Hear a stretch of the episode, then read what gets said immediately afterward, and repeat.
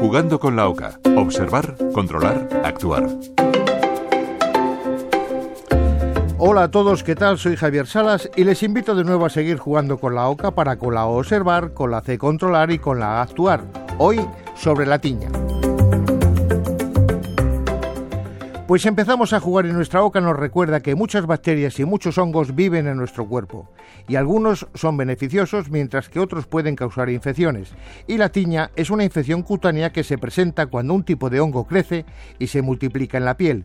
Con mayor frecuencia afecta a los niños y desaparece en la pubertad. Sin embargo, puede ocurrir a cualquier edad pudiéndose transmitir de una persona a otra y se puede adquirir por las mascotas. En concreto los gatos son los portadores más comunes.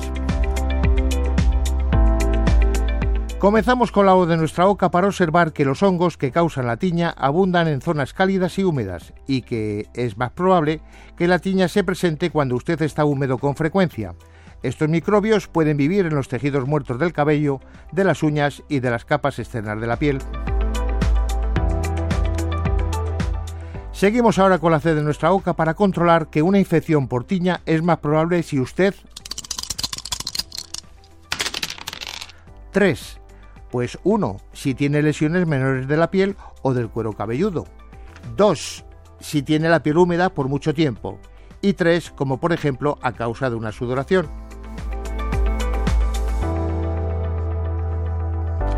Seguimos con la C de nuestra oca para controlar por qué la tiña puede contraerla a usted si toca a alguien que tenga la infección o si está en contacto con elementos contaminados por el hongo. Por ejemplo, los peines, gorras, sombreros o las ropas sin lavar que hayan sido utilizadas por alguien con tiña y sin olvidarnos de las superficies de duchas o piscinas.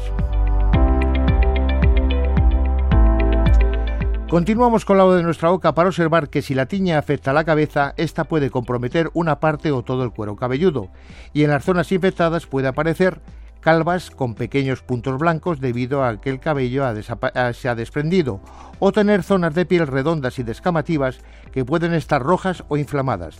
También pueden aparecer úlceras llenas de pus llamadas cariones. Puede presentar mucha picazón y en algunos casos fiebre baja o ganglios linfáticos inflamados en el cuello.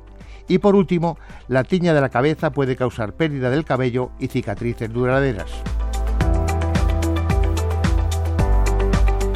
Ahora utilizamos la de nuestra OCA para actuar y tras consultar con su médico y haber sido diagnosticado, este le recomendará un medicamento especial antimicótico que se toma por vía oral para tratar la tiña y que durará entre 4 y 8 semanas. También se le recomendará mantener el cuero cabelludo limpio, lavarse con un champú medicado como los que contienen ketoconazol o sulfuro de selenio. Y nuestra OCA nos advierte que el uso de champú puede reducir o detener la propagación de la infección, pero no elimina la tiña por sí solo y, de ser necesario, se deben examinar y tratar otros miembros de la familia y las mascotas. Los niños en la casa posiblemente necesiten usar el champú de dos a tres veces por semana durante cerca de seis semanas. Y los adultos solo necesitan lavarse con el champú si tienen signos de tiña en la cabeza o de dermatofitosis. Nuestra boca nos recuerda que la tiña puede afectar a la piel en la barba, tiña de la barba, en el cuerpo, tiña corporal, en los pies, tiña podal también llamada piedaleta, en la zona de la ingle, tiña crural o también llamada tiña inguinal, y en el cuero cabelludo que se denomina tiña de la cabeza o tiña capitis, y la tiña de la cabeza se puede propagar muy fácilmente. Javier Salas, Radio 5, Todo Noticias.